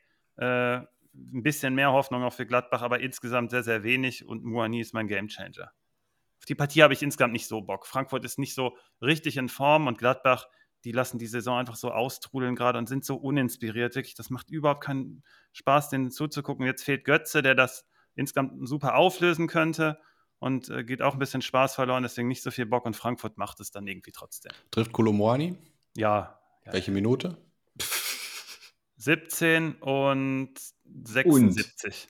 Und? und eingeloggt, ja. Das ist also zwei Treffer, das ist ja schon Schrimmpotenzial. Wer weiß, ob ich den nicht am Ende habe. Nee, nee, ich weiß, wen du hast. Wen ganz anders. Okay. Aus der ja. nächsten Partie gibt es nämlich zwei ganz interessante Personalien. Leipzig mhm. gegen Augsburg. Zwei Leute, die sonst äh, oder bisher selten in der Startelf standen und jetzt dabei sind. Bei Augsburg ist es Kubek, ein günstiger Torwart gegen Leipzig, interessant. Und Olmo ist in der Startelf. Schon lange nicht mehr gewesen und wird jetzt von Anfang an starten. Svenno, du hast dir die Partie angeguckt. Stellst du, äh, stellst du Olmo auf? Ja, ich habe Olmo und ich stelle Olmo hier auch auf und der wäre auch hier definitiv mein Gamechanger. Ich habe hier aufgeschrieben, weil er einfach geil ist. äh, ansonsten, ich fange mal mit dem Gamechanger jetzt hinten an, weil du so komisch gefragt hast. Äh, Soboslai wäre der andere, weil er einfach, der liefert so konstant im oberen Bereich ab, auf den kann man einfach immer bauen. Das ist ganz spannend. Der hat sich super stabilisiert auf diesem hohen Niveau. Das ist einfach krass. Äh, aber Olmo hat vielleicht noch ein bisschen mehr Explosionspotenzial, deswegen bin ich auch hier voll bei Olmo dabei. Ich bin insgesamt voll bei einem RB-Sieg. Ähm, ich fange mal bei Augsburg kurz an. Hier steht so wenig, das hake ich mal schnell ab. Ich stelle keinen Augsburger, auch wenn Berisha zurückkommt, ähm, der den natürlich gefehlt hat. Du hast gerade schon angesprochen, Gikiewicz ähm, fällt aus. Der hat mal immer so Partien drin, gegen Top-Gegner alles rauszuholen. Und der könnte deswegen ein Faktor sein, hatte aber auch gerade keine gute Phase und jetzt fällt er aus. Und Kubek kann zwar auch so einen Megatag haben, aber weiß ich nicht, ich vertraue ja keinem Kubek. Frage ist, ob wir das für Spitch machen, vielleicht. Mal, mal schauen. Ansonsten 86% der User haben heute Morgen, das habe ich noch gecheckt, gemeint, RB gewinnt und dem schließe ich mich komplett an. Und warum? Äh, Augsburg Ballhawks habe ich mir aufgeschrieben und dieses offensive Umschalten wird gegen RB völlig neutralisiert. Die stehen da mittlerweile super sicher. Äh, Gerade Guardiol zum Beispiel, was auch vor der vor, den, äh, vor der WM angekündigt wurde von mir, dass der sich für die Rückrunde super stabilisieren wird, hat sich definitiv gezeigt. Ähm, dazu diese Doppelkombo bei RB. Man kann das Spiel einmal jetzt, man spielt jetzt wieder mit Dreierkette, das hat den sehr gut getan. Einmal breit ziehen, gerade über die Schiene mit Henrichs und Raum. Und da tut man Augsburg weh und dann tut man Augsburg über die Schnittstelle zusätzlich weh. Und da hat man Soboslai und Olmo, die ich ja beide als Gamechanger habe. Bei beidem ist Augsburg einfach mega anfällig mit diesem 1 gegen 1 verteidigen und dann die Chancen so zu nutzen über qualitativ hochwertige Spieler, entweder bei Außen über, oder über die Schnittstelle.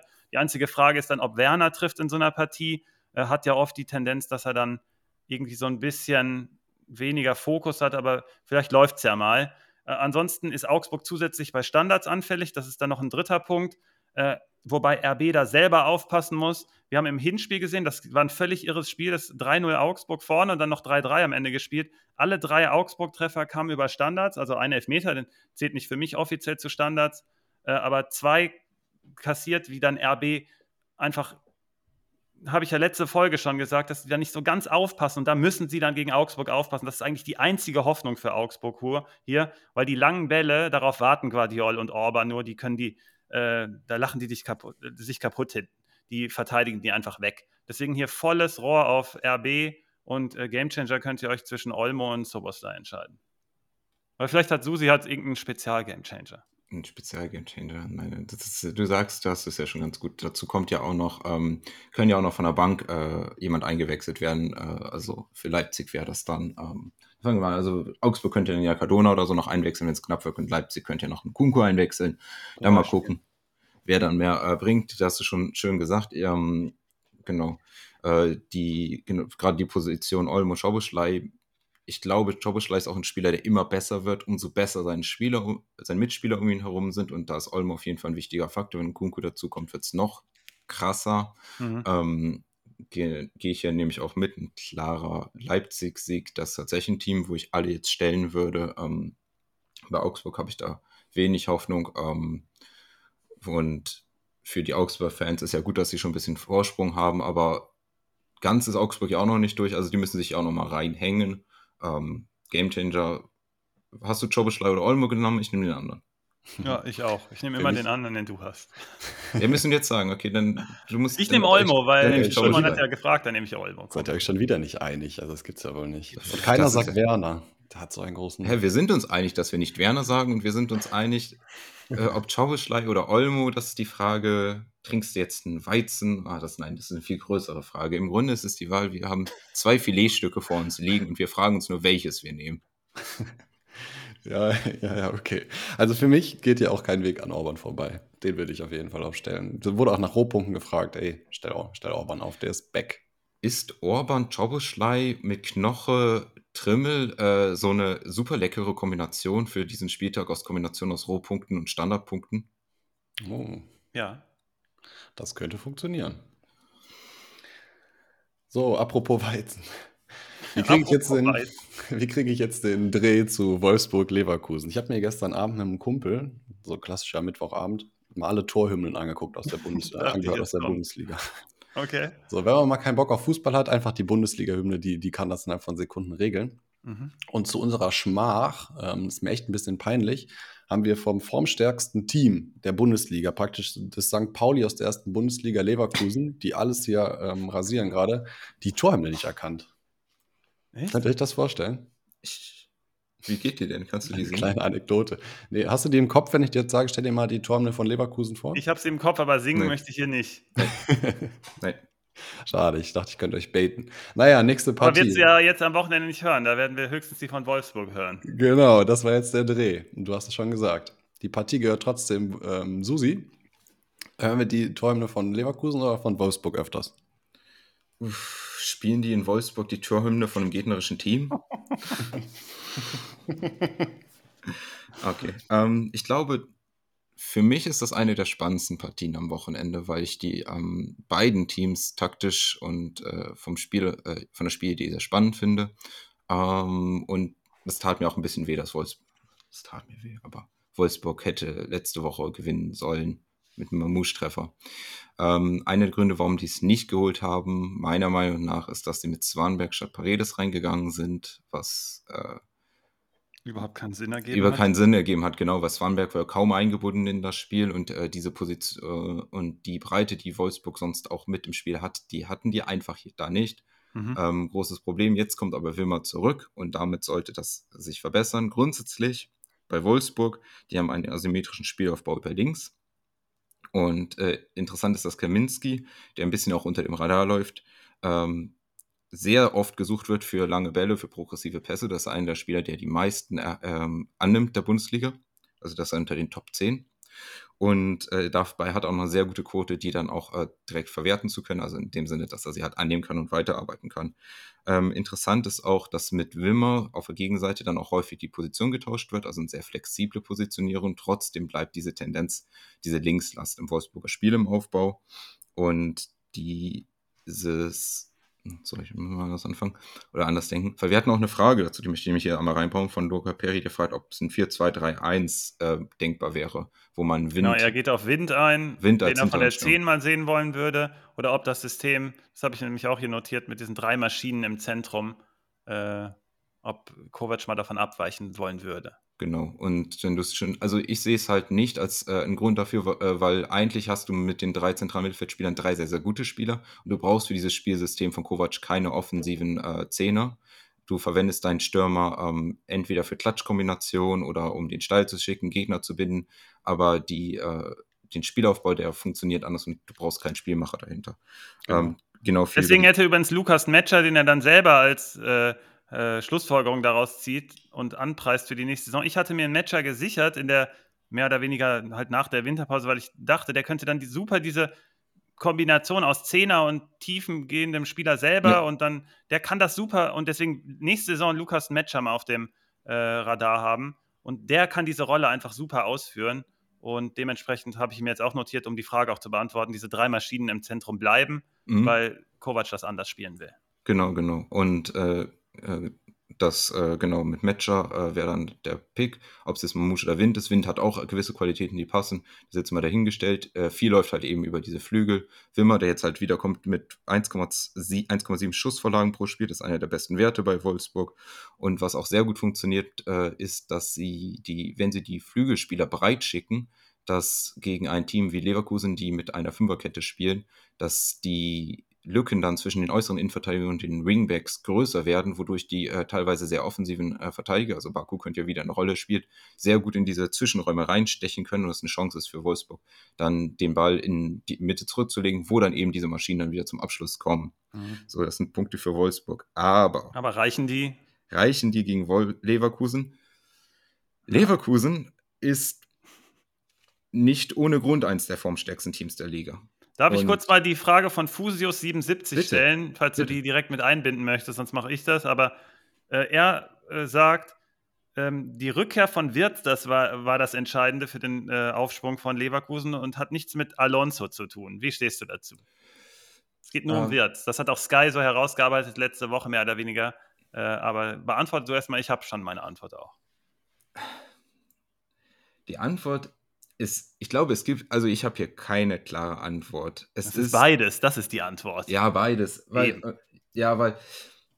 Zu, sonst wäre es sonst zu einfach. Das macht es enorm leicht, auch gerade in der Offensive natürlich, aber die Stabilität hinten und gerade jemanden wie Palacios hinzubekommen, das ist schon Alonso. Und macht ja, hat ja mit Wirtz in dem Sinne nichts zu tun. Genau. Ähm, ich glaube, dann lass uns mal ein bisschen kurz über Leverkusen, wie die grundsätzlich aufbauen, wie das hier für dieses Spiel gegen Wolfsburg interessant ist. Mhm. Also erstens, ähm, Leverkusen mag Umschaltspiel und mag Konter. Was, äh, das heißt, dieser äh, asymmetrische Aufbau über links könnte Leverkusen zu äh, Gute tun, weil sie dann schon auf der schnellen Seite den Ball bekommen können. So, spielt Leverkusen aber selbst den Ball, oder nein? Doch. Sorry, ich bin ein bisschen unpräzise heute. Ähm, dieses, diese, um dieses Umschaltspiel zu haben, müssen sie den Gegner erstmal locken. Und das tut Leverkusen. Leverkusen lässt, äh, lässt 15,4 Pässe beim Gegner zu, bevor selbst eine defensive Aktion gestartet wird. Also das PPDA, das ist der zweithöchste Wert nach Union in der Bundesliga, weil sie eben den Gegner dazu kriegen wollen, äh, zu viele Spiele nach vorne zu bewegen, dass sie dann dahinter kontern können. Spielen das die selber. erfordert übrigens ein, ein sehr hohes Maß an äh, Selbstvertrauen einfach, weil Leverkusen ist ja gleichzeitig, und das war immer dieses Spiel mit dem Feuer, sehr anfällig für Ballgewinne des Gegners halt. Und du musst dann aber so ein Vertrauen in deine Spieler hinten haben über die Eröffnung. Deswegen haben wir häufig über Andrich auch gesprochen, der dann super ballsicher mit Tapsoba da hinten aufbauen kann. Und wenn Leverkusen da aber präzise spielt, und dafür ist Alonso nun mal verantwortlich, dann können die so die Gegner völlig auseinandernehmen, weil die so super locken können und dann in die Tiefe gehen. Genau, und das ist äh, das, was äh, äh wir hatten das, ich hatte es schon angeteasert bei Bayern. Leverkusen ist das Team, was meiner Meinung nach am besten in diesem 3-2 oder einem ähnlichen System ist. Es ist fast ein 4-2 aufbauen, wo sie vier klassische Innenverteidiger haben, also Kosunu, Tatab, Soba und Hinkapier. Äh, mhm. und davor zwei defensive Mittelfeldspieler, Andrich und Palacios, die dann äh, sich jeweils immer äh, schräg, also diagonal von denen oder dazwischen positionieren, den Gegner so locken, selbst mhm. aber sehr viele äh, Anspieloptionen haben aufgrund dieser diagonalen Pässe. Und dann zum Beispiel mit der rechten Seite mit Frimpong, der sehr nach vorne schieben kann. Kosunu spielt dann quasi Rechtsverteidiger. Äh, quasi der macht, gibt dann die absolute Breite auf rechts und selbst jemand wie Diaby steht dann nicht hinter oder vor, äh, vor Frimpong, sondern befindet sich vorne rechts im Halbraum. Mhm und kann dann über diese so Dreierkombination, also über in so Diagonalpässe, äh, dann gefunden werden und wieder Frimpong schicken oder einfach nur von dem Platz äh, profitieren. Und das sind so kleine Mechanismen, die äh, da eingebaut worden sind von Alonso, die äh, Leverkusen jetzt so stark machen. Es ist nämlich nicht nur dieses äh, Rückkehr von Würz. Was Würz aber macht, ist, dass wenn du den Ball in diese Position kriegst, du hast eine viel höhere Effektivität, weil Würz auch unter höchstem Druck sich entweder klatschen lassen kann, aber auch nach vorne nur drehen kann und dann die Spieler tief schicken. Genau, und das ist so riskant und gleichzeitig so präzise gespielt, dass es fast schon sicher ist, dass der Pass dann auch ankommt. Das ist die tödliche Kombina tödlichste Kombination, die es gibt. Und genau, und für dieses Spiel führt das dann nämlich dazu, dass wenn Le Wolfsburg im äh, Vorwärtsgang einen äh, Fehler macht und dann auch die Außenverteidiger mit nach vorne committen muss, entstehen dahinter Räume und du hast mit Würz äh, jemanden, den du anspielen kannst, der den Ball dann lang genug festmacht, dass jemand wie Frimpong oder Diabita das Tempo aufnimmt und dann in diese Lücke geschickt wird. Und das kann einfach Wolfsburg hier sehr, sehr wehtun. Ähm, das, das, kann Wolfsburg uns übrigens zusätzlich sehr schwer verteidigen. Deswegen ist das für mich hier das Supermatch des Spieltags sozusagen. Lass mal Diaby, Wirtz, da ist die Frage, wer spielt am Ende, und Adli auf diese, mit diesen Bewegungen auf die letzte Linie bei Wolfsburg zulaufen. Das, das wird tödlich. Und das funktioniert aber nur so lange, wie du Wolfsburg schon äh, nach vorne gelockt hast. Weil wenn die äh, quasi aus, also aus eigenem Ballbesitz, wenn Wolfsburg schon sortiert steht, dann können die das natürlich viel leichter verteidigen und sollten das auch tun, vor allem auch durch dieses, dieses starke Mittelfeld. Aber mhm. wenn die nach vorne gezogen werden, unter anderem in diesem Spielaufbau, das heißt nämlich, wenn, wir, wenn die mit diesen vier Innenverteidigern aufbauen, dann Andrich Palacios dazwischen. Deswegen sind Andrich Palacios auch so irre wichtig mhm. und äh, Palacios starke Form auch so, dass wenn äh, die angelaufen werden von den äh, drei, vier Spielern dann bei Wolfsburg, dahinter entstehen immer Räume, und du willst niemals, dass du dich entscheiden musst, ich kann nur Diaby oder Würz decken. Das ist eine Situation, die willst du nicht und das kann Wolfsburg sehr viel kosten und das kann Leverkusen ausnutzen. Ein ja. Spieler, den ich noch unbedingt erwähnen möchte, ist das Tabsoba.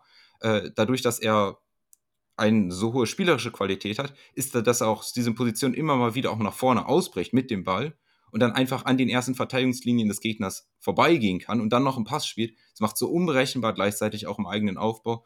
Und deswegen der bessere Upamecano, ne? Upamecano ist äh, der bessere Verteidiger. ähm, aber deswegen ist Leverkusen für mich hier echt das St. Pauli der ersten Bundesliga. genau, ich, wir haben es ja hier eigentlich zusammengerockt, gerade richtig cool übrigens mit dir, Susi, wie du das auch alles erklärt hast, hat mega Spaß gemacht. Ähm, zu viel Speed von Leverkusen gegen Wolfsburg auf die letzte Reihe durch die Kombination. Für mich ist nur die Frage, ist Wolfsburg, äh, ist Leverkusen eventuell müde von der Euroleague, die die heute Abend spielen? Und dann, wie wird da rotiert? Wir haben, wie gesagt, Diaby, Adli, vielleicht spielen Asmun, vielleicht spielt Bakker auch, muss man sich mal angucken. Und dann hat Wolfsburg immer die Möglichkeit über Glück im Spielverlauf, so wie es im Hinspiel war. Da hat man einen Elfmeter verursacht äh, an, Wolfs an Leverkusen Stelle. Wir haben einen verschossen für Leverkusen und ein Eigentor gemacht. Und dann ging es am Ende 2-2 aus und da hat Alonso gerade begonnen. Das heißt, mhm. da hatte man schon super viel Glück. Und jetzt Alonso einen Schritt weiter und Wirtz ist dabei. Die einzige Möglichkeit, die ich hier sehe, ist Müdigkeit. Und sonst Leverkusen all day. Das hat mir auch gut gefallen gerade, besonders die Leidenschaft, äh, mit der ihr über Leverkusen sprechen könnt. Äh, denn ihr habt ja schon viel gesagt, also Leverkusen hätte mehr Potenzial und jetzt zeigen sie es auch mal endlich und das ist dann schon so ein bisschen eine Genugtuung auch für mich. Letzte Partie aus diesem ah, ja. Spieltag, Stuttgart gegen Dortmund. Ja, hau mal raus. Ja, schwierig. Du warst heute so still. Ich war heute so still, ja. Hm. Nee, Spaß. Ich habe mich auf das letzte Spiel gefreut und ich vergesse nicht mal den Timer. Hinspiel war 5-0 für Dortmund. Können ja. wir das wiederholen? Oh, schwierig. Also, ich hätte gesagt, also vor ein paar Wochen hätte ich gesagt, yo. Und jetzt bin ich ein bisschen skeptischer, weil bei Dortmund so viel umgestellt wird gerade. Jan wahrscheinlich in der Innenverteidigung, Schlotterbeck fehlt, Hummels und Jan Innenverteidigung, ja, müsste eigentlich funktionieren. Aber er ist halt nicht die geplante A11. Mhm. Für mich sind so Spieler wie Brandt und Malen ganz wichtig in der Partie. Sehr gut in Form. Brandt jetzt vielleicht nicht mehr so, wie er vor zwei Wochen war, aber die beiden Jungs, die sind so gut drauf und sollte Stuttgart dann doch ordentlich vor Probleme stellen. Dortmund-Stuttgart ist für mich immer so ein Spiel, wo beide Teams so ein bisschen mit offenem Visier äh, spielen. Viele Tore garantiert, viele coole Zweikämpfe. Allerdings kann Stuttgart in der aktuellen Position, Tabellenkonstellation sich das gar nicht leisten. Deswegen weiß ich nicht so ganz, wie das Spiel laufen wird, aber ich sehe hier trotzdem Dortmund als super, super klaren Favoriten. Okay, meine ersten Beobachtungen zu Stuttgart sind auf jeden Fall, ähm, dass, dass diese Formation mit den zwei Schienenspielern, mit den drei hinten Stuttgart viel mehr liegt. Natürlich war jetzt die Stichprobe mega gering, müssen wir mal angucken. Auf jeden Fall Sosa als Flankengeber, ähm, wenn Girassi vorne steht, wieder total, macht wieder total viel Sinn. Girassi bewegt sich einfach gut. Und das Zweite ist, das hatte äh, Susi mal letzte Saison am Beispiel von Henrichs äh, und ähm, RB aufgeführt, angeführt, dass ähm, dieses Einlaufen des Schienenspielers und dann als Abnehmer super funktioniert. Das war Mukielekant war es sogar noch, genau, es war gar nicht Henrichs. Mhm. Ähm, und diese Rolle hat Wagner Mann gegen Bochum gemacht. Wir müssen mal beobachten, ob das weiter so klappt. Es könnte, ich könnte mir vorstellen, wenn Rafa hinten links bei uns verteidigt, dass das Stuttgart eine Chance eröffnet, äh, ins Kopfballduell zu kommen mit dem einlaufenden Wagner Mann. Das könnte wirklich, das könnte eine Strategie sein für Stuttgart im Verlauf der Saison. Ob es jetzt gegen Dortmund klappt, müssen wir mal sehen. Gegen Bochum sah es auf jeden Fall ganz gut aus. Und dann nutzt man über diese Formation diese Möglichkeit, Ito offensiv mit Läufen und als Passgeber einzubinden. Das hat super geklappt. Ähm, das war einfach mega smart. Und wie gesagt, ich bin, ich mag Bruno Labbadia so als Mensch und wie er an die Sachen rangeht, aber du kannst nicht mit den Spielern auf die Idee kommen, eine Viererkette zu spielen. Hoeneß hat es direkt korrigiert und na klar, gegen Bochum hat es jetzt gegriffen, aber direkt auch auswärts und die waren voll da. Ähm, ich habe ja auch gesagt, bei der Vorstellung von ihm, der hat einen freshen Eindruck gemacht und wenn sich das so ein bisschen äh, jetzt weiterführt, muss Dortmund auch aufpassen. Ich habe mir aufgeschrieben, wenn Süle fehlt, ich habe es heute Morgen vorbereitet, da war es noch nicht sicher, aber es klingt ja jetzt eher danach, dass Süle ausfallen wird, dann hat Stuttgart definitiv eine Chance. Äh, Fürich, der mir ganz gut gefallen hat gegen Bochum, Mio hat mir auch gut gefallen und Girassi bewegen sich auch relativ gut, wenn Dortmund da die Abläufe nicht richtig hat und die können sie nicht haben. Hummels wird dann wieder der, der Anführer sein und dann mal gucken, wie Jan daneben spielt. Jan als Innenverteidiger ist immer brutal schwer. Der hat gerade seine Position gefunden auf der 6.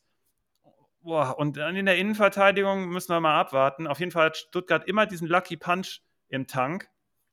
Ich bin aber generell trotzdem bezüglich Qualität und dann auch in der vorderen Region eher doch bei Dortmund. Ähm, ich glaube, Orler und Mukoko sind beide relevant. Ich glaube, Orler wird starten und wieder die Räume reißen. Und Mukoko, der auch im Hinspiel dann gegen die langen Jungs da hinten durch, äh, durchgespritzt ist, ähm, glaube ich, kann der eine Rolle spielen. Also beide könnten relevant sein. Äh, Im Hinspiel war es das Bellingham-Spiel. Äh, Simon, du hattest ihn bei Spitch, glaube ich, sogar aufgestellt und mit dieser Megapunktzahl kann ich mich noch daran erinnern. Mhm. Und Bellingham so ein bisschen stellvertretend dafür, dass Dortmund gerade so ein bisschen trotzdem hinten dran ist. Bellingham wirkt gerade super müde und ähm, ich glaube, dieses Zusammenspiel mit Brandt wird ihm gut, tun im zentralen Mittelfeld und da wird Stuttgart im Endeffekt auch geknackt und so bin ich auch über, auf Dortmund gekommen, weil man in der im Zentral, in der Zentrale bei Stuttgart hat man keine Möglichkeit, gegen Brandt und Bellingham super zu verteidigen. Und dann ist Malen in guter Form, den du genannt hast. Reus kann wieder eine Rolle spielen. Adeyemi kann auch eine Rolle spielen. Ähm, dafür hat man zu viel Qualität, weil gerade was auf der Schiene gut funktioniert, ist dann natürlich dann im Rücken der Schienenspieler dann auch immer eine Gefahr. Und dafür hat Dortmund einfach zu viel Qualität. Mein Gamechanger ist Brand und Dortmund zieht es. Oh, ähm, was bei Dortmund aber auffällig ist, dass man schon äh, länger sieht äh, und bisher zu selten bestraft wurde, ist, dass die ja sehr äh, hoch, also sehr nach vorne verteidigen und dahinter immer wieder Räume entstehen, gerade dadurch, dass jetzt halt eben Schlotterbeck fehlt. Äh, fehlt einer der Faktoren, die das immer wieder abgelaufen haben. Chan mhm. hat das als äh, Sechser sehr, teilweise sogar gut gemacht. Ähm, sagen wir mal sogar sehr gut. Ich bin wohl nicht der größte Chan-Fan, dass mir so schwer fällt. Aber, aber den Raum und im Rücken zu verteidigen ist nicht sein Ding. Ja, aber er hat das mit abgesichert, zumindest. Genau, er, macht, er kann er das davor absichern, wenn er jemanden hinter sich hat. Aber genau. wenn er in der letzten Linie ist, da wird es mir schlecht. Genau, und da führe ich nämlich dazu, dass äh, zwei der Faktoren, warum Dortmund für etwas, was meiner Meinung nach auch ein taktischer Mängel im Spiel ist, nicht bestraft wurde, die in Personalien hingen und jetzt beide ausfallen.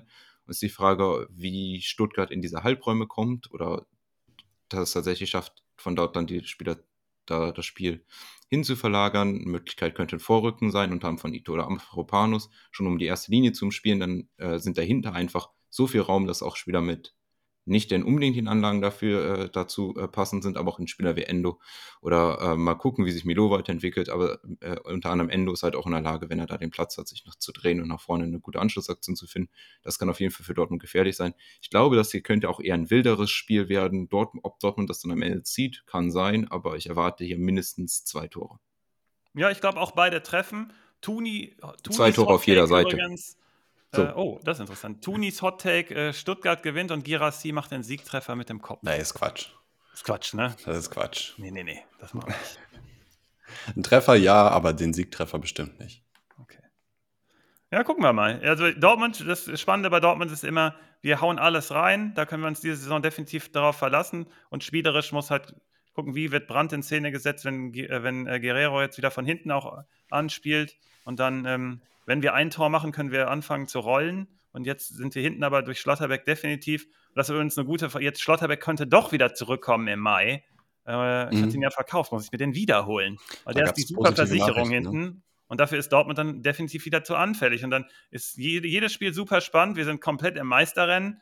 Aber ich kann mir nicht vorstellen, dass wir halt jede Partie gewinnen. Mal gucken, ob wir es gegen Stuttgart schaffen.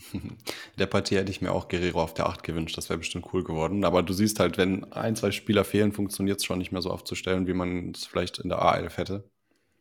Muss man jetzt wohl so dran. Gut. So, Leute, der Grill ist vorgeheizt. Jetzt legen wir die Schrimps drauf. Wer fängt an? Ich, Wie man du bestimmst. ich fange an. Du fängst okay. an. Hau raus. Ich lege Kramaric drauf, Elfmeter-Tor. Gegen Bayern. Gegen Bayern. Gegen Bayern. Okay, völlig wild. okay. Darauf hast du nur gewartet. Auf so ja, die ganze Folge. Eine okay. Stunde und 18 Minuten habe ich drauf gewartet. okay, ähm, dann bin ich, ich möchte äh, Kamada äh, drauflegen, weil ich glaube, das ist eine gute Möglichkeit. Ähm, ich glaube, der nice. hat ein gutes Matchup. Ähm, und ich glaube, der kommt so ein bisschen äh, unterm Radar, ähm, wenn man jetzt noch nicht wieder einen Leipziger äh, Spieler picken möchte. Äh, ich habe gar keinen Leipziger, aber ich habe hab eine Dreier-Sturm-Kombo. Mhm. Äh, nimm Behrens. Ich glaube, Behrens gegen Bochum, aber dann wird mir das bestimmt nicht erlaubt, habe ich das gesagt. Doch gegen Bochum darfst du, wenn es Union ja, ist. Wenn du die Uhrzeit dazu sagst, ja, also die Spielminuten. Stimmt. Dann, also bei Muani, der ist übrigens der zweite, da habe ich ja, was habe ich, 17 und 70, 76 ja, genau. oder so, ne? Ja. Behrens macht auch zwei. Und Diaby macht nur einen, aber auch einen Assist und ist mein dritter, der ist so ein bisschen hochpreisiger. Auf den kann man sich gegen Wolfsburg meiner Meinung nach aber auf jeden Fall verlassen, wenn er in der Startelf steht natürlich. Ähm, aber auf den würde ich nicht verzichten. Deswegen naja. super Dreiersturm mit äh, sechs Scorern, fünf Tore, ein Assist. Naja, wenn du hier drei drauflegst und einer, das ist dann zu wenig. Ne? Müssen schon alle drei, mindestens zwei von drei müssen treffen, damit das hier zählt. Ja, okay. Das sind drei Zweier. Challenge nehme ich an. Ja, es war eine schöne Folge mit euch. Vielen Dank an alle, die zugehört haben und die auch im Chat, Chat mit uns geschrieben haben. Mhm. Also so einen kleinen Recap können wir ja mal machen. Upamecano Top 3 Innenverteidiger weltweit. Stach hat getroffen letztes Wochenende. Und was hat man genau. noch? Ähm, Der dritte Hot Take war Fällt mir jetzt nicht ein. Mir auch nicht. Schalke Hertha, der Verlierer, steigt ab. Genau, das, das ist äh, ganz heiß. Ja gut, gut Jungs. Dann gehe ich jetzt mal hier an, diesen, an dieses Wasserrohr dran und versuche hier alles trocken zu legen. Das ist der wahre Hot Take. Genau. Und äh, Simon, du lädst das diesmal hoch und dann geht das auch schneller. Machen wir. Bis nächste okay, Woche. Bis nächste Woche. Ciao, Jungs. Ciao. Ciao.